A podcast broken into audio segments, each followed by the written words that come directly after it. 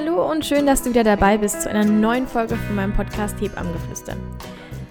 Und zwar auch wieder in dem neuen Videoformat, wie du es vielleicht schon vom letzten Podcast kennst, kannst du dir das Ganze jetzt auch auf YouTube anschauen, wenn du das möchtest. Ich habe es jetzt heute mal probiert, äh, mich ein bisschen besser, sag ich mal, zu umgeben, damit einfach der Klang ein bisschen schöner ist und damit man mich auch besser sieht, weil das letzte Mal habe ich ungefähr so vor Mikrofon gehangen, was passiert, aber was jetzt nicht unbedingt schön ist für euch.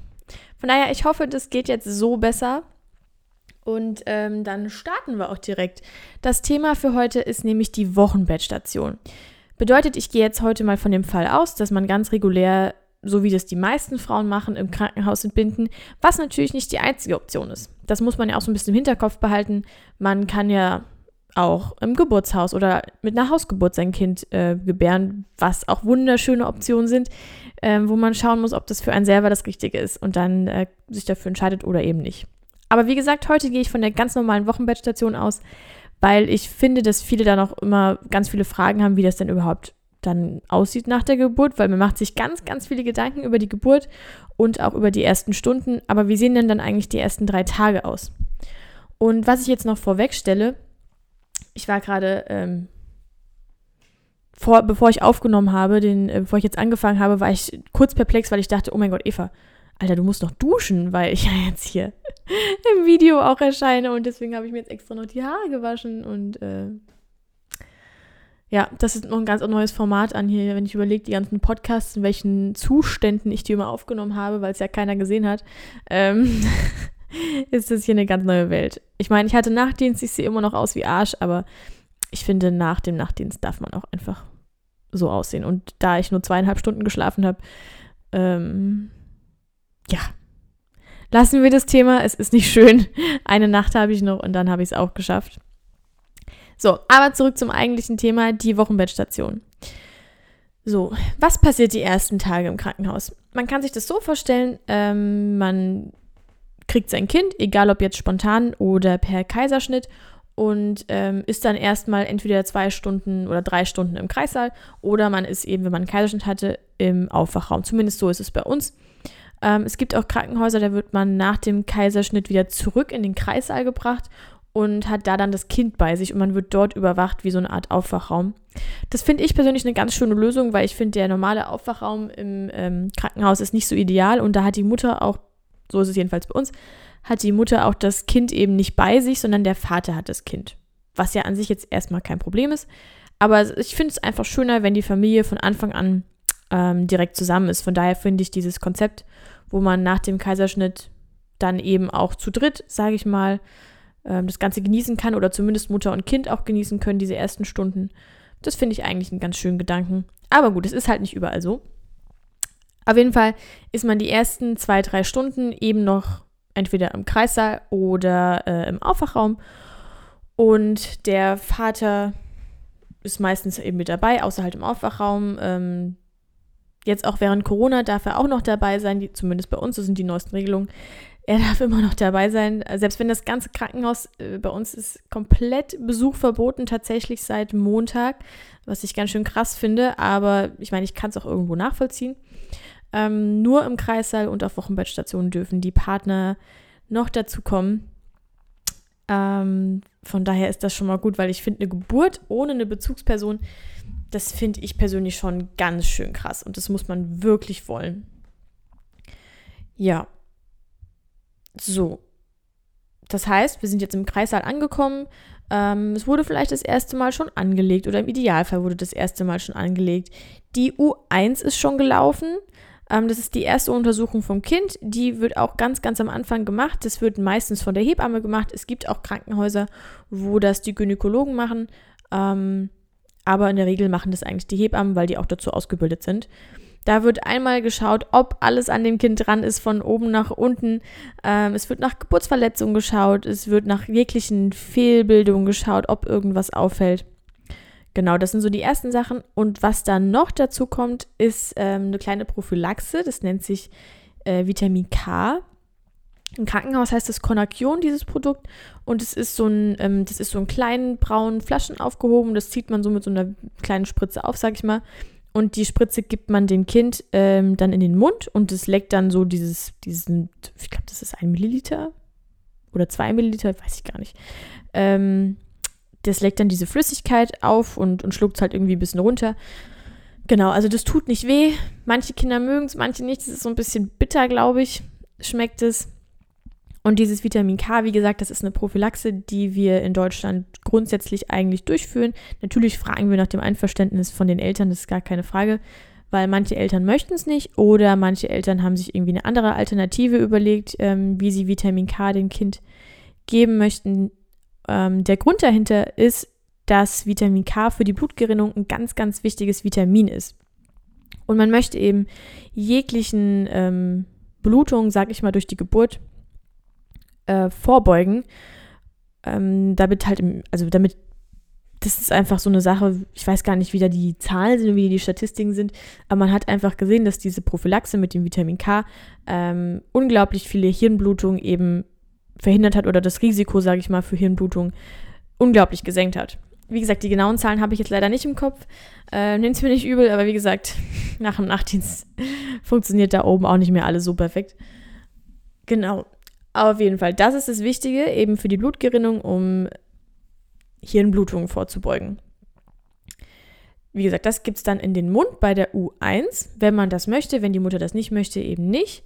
Und dann geht es auch zurück zur Mutter. Wenn dann die Mutter das erste Mal aufgestanden ist, zur Toilette gegangen ist, ähm, Urin gelassen hat, das ist tatsächlich ganz, ganz wichtig. Da beharren wir Hebammen immer drauf. Dieses Thema Ausscheidung, das verfolgt eine Frau irgendwie das ganze Leben lang. Ähm, aber es ist einfach wichtig, weil man durch das ganze Pressen unter Geburt teilweise das Gefühl für, ähm, für das Wasserlassen total verliert und äh, entweder nicht merkt, dass die Blase voll ist oder der Urin eben einfach läuft. Also die zwei Optionen gibt es. Aber meistens ist es eher so, dass es die Frauen nicht merken, dass sie auf Toilette müssen und ähm, wenn, der, wenn die Blase eben richtig, richtig voll ist, kann man sich vorstellen, dass das wie so ein Ballon ähm, vorm Uterus liegt und der Uterus, der blutet ja noch so ein bisschen diesen, diesen Wochenfluss aus. Diese Wunde, die durch die Plazenta entstanden ist, die blutet ja erstmal aus und zieht sich zusammen und verkleinert sich. Und damit das eben abfließen kann, wie wenn man seine Periode hat, braucht man eben eine leere Blase, damit nicht so ein Ballon da drauf drückt und ähm, praktisch das Ganze abdrückt. Das ist ganz wichtig, weil wenn sich das Blut staut, ähm, kann das eben zu einer Infektion kommen, beziehungsweise zu einem, zu einem äh, Stau und das muss dann im OP gemacht werden und das äh, ist auch wieder unnötig und das wollen wir alles nicht.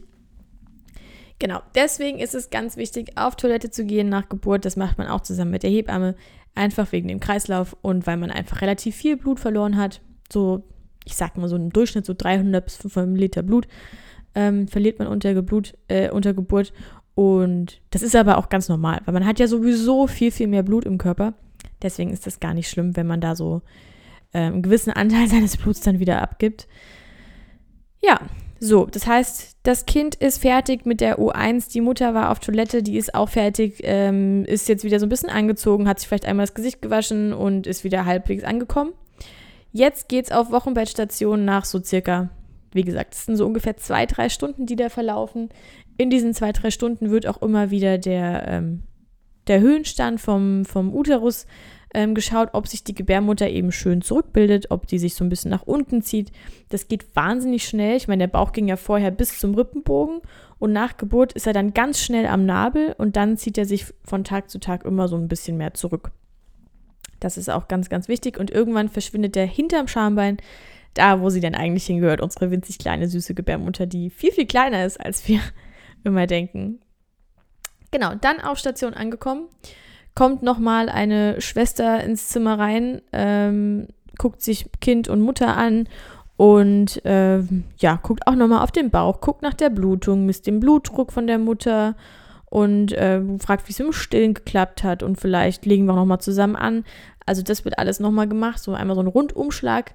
Wenn man jetzt noch einen Kaiserschnitt hatte, dann guckt man einmal noch auf die Kaiserschnittnarbe drauf, guckt äh, auf den Katheter, wie viel ist da drin. Ja, Temperaturmessen habe ich noch vergessen, das gehört auch dazu. Ja, man erklärt alles im Zimmer, wie das eben so läuft, wo die Klingel ist, wie das Bett funktioniert. Dies, das. Also da, wie gesagt, da gehört noch ein möglichen Shishi dazu. Aber so das Prozedere im Krankenhaus, wie es dann weitergeht, ist eigentlich, ich gehe jetzt mal von der ganz normalen, regulären Geburt aus, von einer ganz normalen Spontangeburt.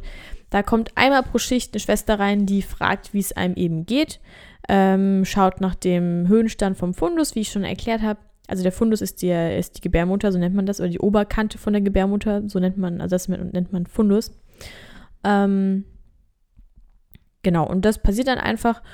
Und im Großen und Ganzen geht man dann eigentlich nur noch ins Zimmer, wenn die Frau irgendwelche Fragen ansonsten hat, wenn sie irgendwie Stillberatung braucht, ähm, wenn ihr irgendwas wehtut, wenn sie Schmerzen hat, wenn, ja, also bei jeglichen Gründen, was halt die Mutter braucht oder wenn sie irgendwelche Fragen bezüglich des Kindes hat. Bei uns im Krankenhaus ist es jetzt so, dass wir ein Kinderzimmer haben, wo sich die, wo wir extra Schwestern haben, die ähm, alles fürs Kind im Blick haben, bedeutet jegliche Untersuchungen, die man halt eben an den ersten Tagen am Kind macht, äh, die Gewichtskontrollen, die Temperaturkontrollen. Das hat alles das Kinderzimmer bei uns im Blick und ähm, auf die Untersuchung vom Kind gehe ich auch gleich nochmal ein. Ich bleibe erstmal kurz bei der Mutter. Also wie gesagt, bei der Mutter, regulär sind sie meistens zwei, drei Tage im Krankenhaus. Pro Schicht kommt immer einer vorbei und fragt, hallo, wie ist, wie geht's? Ähm, es, es läuft alles gut. Die wichtigste Frage natürlich immer, haben Sie Stuhlgang gehabt? Äh, das ist so die Standardfrage, die man im Krankenhaus halt immer wieder gestellt bekommt. Und ähm, ja, schaut einfach einmal nach dem Rechten. Wenn man jetzt einen Kaiserschnitt hatte, dann wird am ersten Tag steht die Frau eigentlich nicht auf in der Regel. Sie wird einmal kurz ähm, so nach, ja, nach acht, neun Stunden wird sie einmal so ein bisschen mobilisiert. Das bedeutet, sie stellt sich einmal vors Bett bei uns.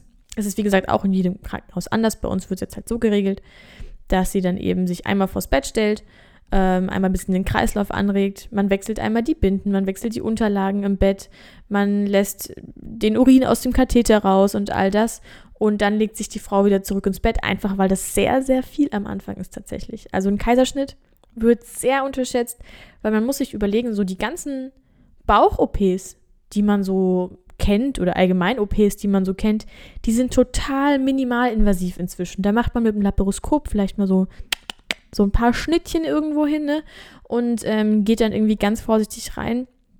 Und der Kaiserschnitt ist einer der wenigen OPs, wo man eben noch komplett jede Schicht durchschneidet. Also wirklich, das sind ja, oh Gott, ich, ich bin ganz schlecht im Abmessen.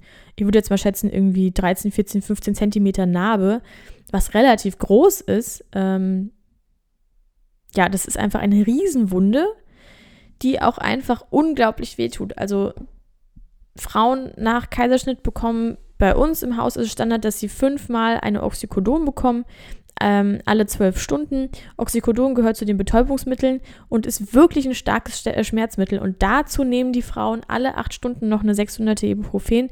Das sind beides Medikamente, die vertragen sich gut mit dem Stillen. Das ist nicht das Problem. Aber das soll einfach mal verdeutlichen, wie schmerzhaft ein Kaiserschnitt ist. Also das ich glaube, also dieser Punkt, dass man sagt, ich will einen Kaiserschnitt, weil ich Angst vor den Wehen habe, kann ich verstehen, so im Laienkopf kann ich das wirklich nachvollziehen, dass man das denkt, dass man damit das Ganze umgeht. Aber Problem ist, dass dann halt nach dem Kaiserschnitt die Schmerzen halt extrem anfangen und dass man eine riesen Narbe hat und dass man nicht richtig laufen kann, dass man sein Kind nicht tragen kann, dass man sich nicht, dass man beim Stillen nicht so liegen kann oder sitzen kann, wie man das gerne möchte, dass man einfach die ersten Wochen wirklich gehandicapt ist. Und das wird leider zu oft vergessen und dann sind die Frauen doch immer verwundert, ähm, wie lange sie brauchen, um wieder sich normal bewegen zu können. Ja, also Kaiserschnitt bedeutet, erster Tag bleibt man eigentlich nochmal im Bett, man behält den Katheter. Und bei uns ist es so, dass am nächsten Morgen dann ähm, eine Physiotherapeutin äh, kommt und mit der Frau nochmal aussteht und richtig zur Toilette läuft. Und dann ähm, gibt die Physiotherapeutin uns Bescheid, wir ziehen den Katheter, wir machen nochmal das Bett frisch und alles. Und ähm, ansonsten ist eigentlich alles genauso, dass man in jeder Schicht reinkommt, nach der Narbe schaut, nach der Gebärmutter schaut, nach der Blutung schaut und nach dem allgemeinen Wohlbefinden. Und wenn zwischendrin irgendwie was mit Stillen ist, Stillberatung, dann kommen wir natürlich auch immer rein. Dann kann die Frau ja immer klingeln. So, das ist der Ablauf der Mutter. Ähm, das ist jetzt natürlich nur der reguläre Fall. Wenn alles gut ist, auf die ganzen krankhaften Verläufe gehe ich jetzt mal nicht näher ein, weil dann das würde hier einfach zu lange dauern. Ähm, als nächstes dann zum Neugeborenen. So. Das interessiert ja die Mütter meistens immer besonders. Wie sehen die ersten Tage bei diesem süßen kleinen Würmchen aus? Und zwar, nachdem es aus dem Kreißsaal kommt, geht es wie gesagt mit der Mutter ins Zimmer. Bei uns ist es so, dass sich die Kinderkrankenschwester das nochmal im, äh, im Kinderzimmer vorher anschaut und einmal nochmal so ähnlich wie eine kleine U1 sozusagen macht und ähm, sich das Kind einfach nochmal von oben bis unten selber anschaut. Vier Augen sind ja immer besser als zwei, von daher macht das eigentlich auch Sinn. Ähm, das geht relativ flott und dann kannst du wieder zur Mutter und meistens willst du dann auch entweder nochmal an die Brust oder es ist so K.O. von der Geburt, dass es dann einfach nochmal ein bisschen schläft, was auch vollkommen in Ordnung ist. So, dann gibt es diverse Screenings bzw. Tests, die in den ersten Tagen gemacht werden. Es gibt das Stoffwechselscreening, es gibt den Hörtest, es gibt, ähm, bei uns gibt es den Pulsoximetrie-Test. Ich weiß nicht, ob es den überall gibt. Ich sage jetzt einfach mal ganz pauschal ja. Das Gewicht wird kontrolliert und die Temperatur wird kontrolliert. Das einfachste davon sind eigentlich Gewicht und Temperatur. Das wird jeden Tag beim Kind kontrolliert. Bei uns wird es immer im Nachtdienst gemacht. Ähm, wenn die Temperatur irgendwie auffällig ist, dann wird es natürlich öfter kontrolliert, keine Frage. Aber ich gehe jetzt mal, wie gesagt, vom Normalfall aus. Dann einmal am Tag Gewicht und Temperatur. So, dieses Pulsoximetrie-Screening, dieses Screening-Wort, das macht mich auch ein bisschen wahnsinnig manchmal. Bei dem wird einfach nur ähm, geschaut nach dem Sauerstoffgehalt im Blut. Und das macht man, um eben auf ähm, Herzfehler hinzuschließen, weil wenn es jetzt ein geringerer Sauerstoffgehalt im Blut wäre, könnte man da nochmal draus schließen, dass man vielleicht weitere Untersuchungen machen muss. Dann gibt es den Hörtest. Der Hörtest, ähm, da die, müssen die Eltern auch so einen kleinen, kleinen Infozettel sich durchlesen und auf, ausfüllen und einmal sagen, ob sie das haben möchten oder nicht. Der Hörtest tut auch nicht weh, das ist keine invasive Maßnahme und ähm, der testet, also der normale Hörtest ähm, testet einfach nur, ob die Gehörgänge angelegt sind. Es gibt nochmal einen erweiterten Hörtest, der nennt sich dann ABR. Der wird nur durchgeführt, ähm, wenn der andere eben nicht erfolgreich war oder warum auch immer nicht geklappt hat. Oder es irgendwelche Pathologien gibt, weshalb man eben gleich den größeren Test macht. Auf die gehe ich jetzt aber auch nicht ein. Bei dem Hörtest ähm, muss das Kind ruhig sein, bedeutet am besten schlafen, irgendwie nach dem Stillen. Und dann geht man bei uns zumindest, geht man ins Kinderzimmer, ähm, sagt Bescheid, hier mein Kind schläft, wir könnten den Hörtest machen. Und dann kriegt es so eine kleine, ich nenne es jetzt mal Stöpsel. Ich glaube, Sonde wäre wahrscheinlich das richtige Wort. Ähm, wird ins Ohr gelegt und da wird dann, ich glaube, das sendet Schallwellen aus, aber fragt mich nicht genau, wie das funktioniert. Das ist mir auch alles ein bisschen zu physikalisch. Ähm, genau, das sendet irgendwelche Wellen aus und dadurch, dass die dann irgendwie wieder zurückkommen, kann man dann sehen, ob die Gehörgänge eben angelegt sind. Aber mehr sagt das Ganze auch nicht aus. Also das ist jetzt kein krasser Test, der sagt, mein Kind ähm, kann auf jeden Fall alles hören. Es sagt einfach nur, es ist alles angelegt und ähm, grundsätzlich könnte alles funktionieren. So sagt es das praktisch. Das Ganze kann aber auch verfälscht werden, wenn noch irgendwie Fruchtwasser am Ohr ist, wenn noch Käseschmiere im Ohr hängt oder was auch immer, wenn die Gehörgänge einfach ein bisschen verwinkelt sind, dann kommt man manchmal mit dieser Sonde eben nicht so gut rein und ähm, dann funktioniert der Test nicht. Und dann sind viele Eltern immer schon besorgt. Ähm, aber das ist ganz, ganz normal. Das passiert sehr, sehr häufig. Passiert auch oft, dass ein Ohr funktioniert und das andere Ohr funktioniert eben nicht. Dann probiert man es entweder nochmal und wenn das nicht funktioniert, dann macht man diesen erweiterten Hörtest und dann funktioniert es meistens. Also, dass da was auffällig ist, ist wirklich selten und selbst wenn es irgendwie auffällig ist, ist es auch nicht schlimm. Äh, nicht unbedingt schlimm, sage ich mal, weil selbst dann kann es bedeuten, dass das Kind hört, dass einfach nur irgendwas mit dem Gehörgang vielleicht nicht richtig ist. So, und als letzten Test, und das ist eigentlich der größte Test, das ist das Stoffwechsel-Screening, das Neugeborenen-Screening. Das wird auch so routinemäßig wie der Hörtest und das Gewicht und die Temperatur im Krankenhaus gemacht. Natürlich muss man sich dafür eben äh, auch die Einverständniserklärung der Eltern holen. Das macht der Gynäkologe, der klärt die Frau auf. Es ist nicht in jedem Krankenhaus so. Ähm, gesetzlich ist es so gesagt, dass der Gynäkologe das machen muss. Bei uns macht es tatsächlich auch der Gynäkologe, also die nehmen sich auch die Zeit. Ähm, das ist aber anscheinend nicht in jedem Krankenhaus so. Aber gut, eine Schwester weiß ja auch, worum es geht. Es geht eigentlich nur um diese Unterschrift, die da drunter stehen muss. Das muss nämlich ein Arzt gemacht, äh, Arzt gemacht haben, zumindest wenn man das erweiterte Screening machen möchte. Es gibt sozusagen einmal so eine, ich sag jetzt mal Basisscreening, bei dem alle möglichen Stoffwechselerkrankungen, ähm, die angeboren sein könnten, ähm, getestet werden. Und dann gibt es noch das erweiterte Neugeborenen-Screening, wo noch mal ein paar Krankheiten dazukommen, die man testen kann, nämlich zum Beispiel Mukoviszidose. Ähm, und das, um das eben abnehmen zu können oder um das testen zu können, muss der Arzt unterschreiben. Dieses reine Basisscreening, sage ich mal, das könnte auch von der Hebamme unterschrieben werden. Warum? Da gibt es eine Begründung, die fällt mir gerade auch nicht ein. Ich wusste sie mal, aber wie gesagt, ich bin kaum von Nach- und Nachtdienst. Ja, ich glaube, die Mukoviszidose gehört einfach zu einer bestimmten Kategorie an Krankheiten, die irgendwie von einem Arzt aufgeklärt werden muss. Also es liegt an der Krankheit an sich. Ähm, weil es wird ja nicht mehr Blut abgenommen oder weniger, wenn man das mitmacht oder nicht. Deswegen, ich glaube, das geht irgendwie um die Einkategorisierung von der Krankheit. Genau, auf jeden Fall. Der Test, der bricht mir immer so ein bisschen das Herz, einfach weil er nicht so schön mit anzusehen ist, ähm, zumindest bei manchen Kindern. Aber er ist doch schon relativ sinnvoll. Ich meine, im Großen und Ganzen kann sich jeder sein eigenes Bild darüber schaffen.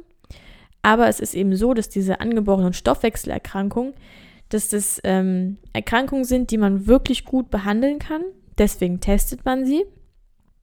Weil wenn was auffällig wäre, was sehr, sehr selten der Fall ist, kann man wirklich von Geburt an einfach dagegen wirken, meistens über die Ernährung und ähm, irgendwie dieser Krankheit eben entgegenwirken und die Kinder, beziehungsweise dann später die Erwachsenen, können ganz normales Leben führen. Wenn solche Krankheiten eben nicht erkannt werden, kann es zu wirklich schlimmen Folgen kommen, die halt sehr, sehr leicht hätten vermieden werden können. Und deswegen hat man gesagt, man macht dieses Screening auch als eine, eine Routineuntersuchung. Man muss halt einfach nur sich das Einverständnis holen. Von daher könnt äh, ihr als werdende Eltern euch einfach mal darüber informieren, welche Krankheiten gehören dazu. Ähm, ist es für uns sinnvoll? Meiner Meinung nach ja. Und äh, ich habe auch selten jemanden erlebt, der das nicht macht. Einfach weil es schön zu wissen ist, falls was sein sollte, kann ich dagegen sofort was machen und ähm, jegliche Spätfolgen, jegliche Gehirnschäden, sage ich mal, eben ausschließen. So, und die, für diesen Test hat man so eine Karte, das sind so kleine vier, ich nenne es jetzt mal Probenkreise oder Testkreise drauf. Ähm, die sind so, boah, ich weiß nicht, eineinhalb Zentimeter Durchmesser vielleicht. Ähm, vier Stück sind das oder fünf. Ich blicke gerade nicht mehr durch. Ich bin wirklich durch im Kopf. Ähm, auf jeden Fall sind es so kleine Kreise und die müssen mit Blut aufgefüllt werden. Bedeutet, man piekst das kleine Mäuschen leider in die Ferse, damit man Fersenblut abnehmen kann und ähm, lässt dann das Blut auf dieses, auf dieses Papier, auf dieses, ich glaube, Pergamentpapier oder was auch immer Papier das ist, ähm, da drauf tropfen, bis diese kleinen Kreise eben ausgefüllt sind. Und das bricht einem manchmal eben so ein bisschen das Herz, weil man möchte den Kleinen natürlich kein Blut abnehmen, weil das ist total unangenehm. Ähm, weil die finden das natürlich auch nicht schön. Aber wie gesagt, man sollte sich überlegen, was ist der Nutzen davon und der Nutzen ist schon relativ groß, weil wenn was sein sollte, warum auch immer, kann man wirklich gut dagegen steuern und das überstehen die Kleinen auch ganz gut. Was man machen kann, ist, dass man das Kind während des Tests sich auf die Brust nimmt von der Mutter ähm, und dann praktisch einfach nur an das Füßchen geht vom Kind und das Kind bleibt aber bei der Mutter und kann dadurch viel, viel besser beruhigt werden. Das finde ich ist eine ganz schöne Alternative, mm, wo das Kind auch ein bisschen Sicherheit kriegt. Das waren so die regulären Tests, die man eben so durchführt. Eine Sache, die noch dazu kommt, ähm, was wir im Krankenhaus auch eigentlich bei jedem Kind machen, ist ein Bilirubinwert der, das ist dieser, dieser Gelbsuchtswert, könnte, könnte man so laienhaft sagen. Mm, da geht es darum, dass die Neugeborenen, die haben ja viel, viel mehr rote Blutkörperchen im Blut. Deswegen sehen die auch meistens nach Geburt so richtig knallerot aus oder viele Kinder sehen richtig rot aus. Und diese überzähligen roten, Blut, äh, roten Blutkörperchen muss der kleine Körper dann eben abbauen.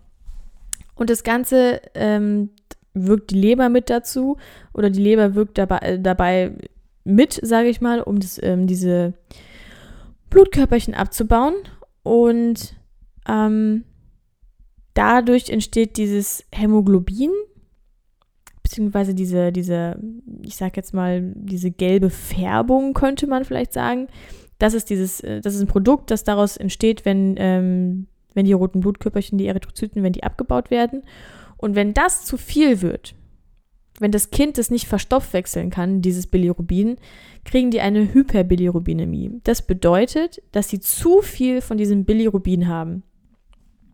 Und das ist dann eben diese Gelbsucht, die man ganz oft hört. Das ist, wenn die Kinder wirklich gelb werden, wenn die Augen gelb werden, Ähm, wenn das noch so im Anfangsstadium ist, kann man da noch dagegen wirken, wenn der Wert so leicht erhöht ist, dann kann man sagen, okay, wir legen mal ein bisschen mehr an, wir stillen, weil, umso mehr Flüssigkeit im Körper ist, der spült praktisch diesen, dieses Bilirubin mit raus. Deswegen viele Kinder, die zu einem hohen ähm, Bilirubinwert haben, werden noch zugefüttert, muss aber auch nicht sein.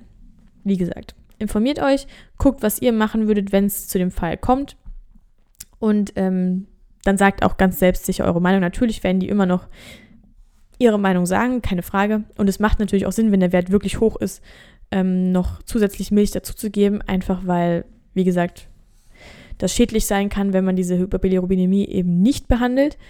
Aber ähm, in der Regel ist das kein Problem, weil wenn der Wert zu hoch ist, kriegt das Kind eine Phototherapie. Bedeutet, es wird nackig ausgezogen bis auf die Windel und unter eine blaue Lampe gelegt. Es sieht ein bisschen aus wie im Solarium. Und ähm, das wird regelmäßig gemacht und immer wieder kontrolliert, wie der Bilirubinwert danach ist. Was dabei hervorkommt, ist nämlich die UV-Strahlung. Und die UV-Strahlung über die Haut hilft eben, diesen Bilirubinwert abzunehmen. Was manche Eltern mal gehört haben oder was man immer wieder hört, ist, dass sie ihr Kind ähm, zur Förderung vom Abbau von Bilirubin ans Fenster halten zum Beispiel. Aber das macht leider nicht so viel Sinn, weil natürlich dann nur das Gesicht und irgendwie vielleicht die Händchen oder so, weil du ziehst ja das Kind nicht nackt aus, weil es da trotzdem warm bleiben muss, ähm, hältst du dann ans Fenster und dann, das ist, das ist wie wenn wir unsere Hände in die Sonne halten. Da kommt einfach nicht viel bei rum. Ne? Das ist ein ganz netter Gedanke, funktioniert aber jetzt nicht unbedingt. So, also, was ist wichtig, wenn der Bilirubinwert so hoch ist? Ganz, ganz viel trinken, ganz, ganz viel stillen. Ähm, und wenn er ganz zu hoch ist, dann muss das Kleine eben unter die Phototherapielampe. Aber das ist nicht schlimm. Ähm, das gefällt den meisten sogar ganz gut, weil es eben super schön kuschelig warm da drin ist. Und dann wird es immer, wenn es eben gefüttert oder gestillt wird, wird es rausgeholt zur Mutter und dann, ähm, wie gesagt, regelmäßig der Wert kontrolliert. Und wenn der wieder unten ist, dann kann auch aufgehört werden mit der Phototherapie und alles geht ganz normal weiter. So, das ist all das, was beim Kind so durchgeführt und gemacht wird. Eine Sache, die noch dazu kommen könnte, wenn ist jetzt, wenn die Mutter zum Beispiel einen Schwangerschaftsdiabetes hatte, dann kann es sein, dass der Blutzucker regelmäßig kontrolliert werden muss.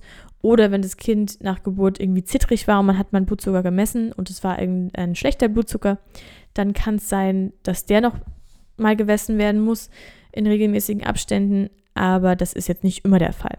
Deswegen, ich bin jetzt hauptsächlich auf die Untersuchungen eingegangen, die eben grundsätzlich gemacht werden und so die zwei größten Dinge, die halt mal vorkommen, einmal mit dem Bilirubin und einmal mit dem Blutzucker, wenn irgendwas mit Diabetes oder eben einfach unterzuckert ist beim Kind. Ja, das war jetzt ganz schön viel Input für so eine kurze Zeit, aber ich wollte einfach mal so einen kleinen Überblick schaffen. Wie sieht das Ganze im Wochenbett aus? Das Wichtigste ist, dass ihr euch wirklich irgendwo informiert und vielleicht schon mal Gedanken macht, was wollt ihr, was wollt ihr nicht, wie wollt ihr Vitamin K, wollt ihr es nicht, wollt ihr es irgendwie anders machen, ähm, wollt ihr wirklich stillen, wollt ihr vielleicht noch zufüttern, wäre es okay für euch zuzufüttern, falls es irgendwie notwendig wäre, falls das Kind zu viel abnimmt, falls der Bilirubinwert steigt, auch dass man sich damit mal auseinandersetzt ähm, und einfach auch falls es dazu kommen sollte, irgendwie seinen Frieden damit schließt. Ich meine, ich bin immer grundsätzlich pro Stillen, aber manchmal gibt es Fälle, da kann man einfach nichts machen. Auch wenn die Psyche zu sehr belastet und es ist und es geht einem nicht gut und man fällt vielleicht in so eine kleine Wochendepression rein, Wochenbettdepression rein, dann manchmal macht Sinn. Alles, was der Frau irgendwie Sicherheit gibt, ist in Ordnung und wenn so ein Fläschchen der Frau irgendwie Sicherheit gibt, ist es auch in Ordnung. Auch wenn Stillen natürlich immer die schönere Variante ist. Aus dem Thema Stillen könnt ihr euch schon mal Gedanken machen, ähm, wie ihr euch das Ganze vorstellt. Und man hat festgestellt, dass die Erfolgsquote fürs Stillen viel, viel höher ist, wenn man sich selbst sagt, ich werde stillen. Und nicht, wenn man sich sagt, ich werde versuchen zu stillen oder ähm, ich möchte gerne stillen und entweder es klappt oder es klappt nicht. Dann merkt man statistisch gesehen, dass die Frauen tatsächlich häufiger abstillen oder häufiger die Flasche geben. Das heißt, geh da mit einem positiven Mindset rein, geh da rein und glaub an dich und sag, ich werde stillen, ganz einfach. Also wenn du das möchtest. Man muss natürlich auch nicht. Aber wenn man stillen möchte, dann sagt man einfach zu sich selber, ich kann das und ich werde stillen und fertig aus. Das kann das Ganze vom Kopf her nochmal so ein bisschen beeinflussen, weil das meiste, was Stillen ausmacht, sind tatsächlich die Hormone und die Hormone, wo werden die ausgelöst? Da oben im Köpfchen. Und das vergisst man manchmal, dass der Körper da einfach mitspielen, also die, die, der Geist dem Körper mitspielen muss. Das ist so ein Faktor, der dazugehört. So, und ich wünsche dir jetzt noch einen schönen Tag. Danke, dass du wieder dabei warst. Wie gesagt, du kannst dir das Ganze auf YouTube anschauen. Ähm, du kannst dir das auf Spotify, wie du hier hörst, oder auf Soundcloud oder auf iTunes, je nachdem. Falls du das Ganze weitergeben möchtest, kannst du allen möglichen Leuten jegliche Plattform geben. Und ähm, wenn du es dir auf YouTube anschaust, dann kannst du auch natürlich gerne abonnieren, einfach weil es mir das Leben leichter macht. Oder schöner macht, sagen wir es so. Ja, danke, dass du dabei warst und bis zum nächsten Mal.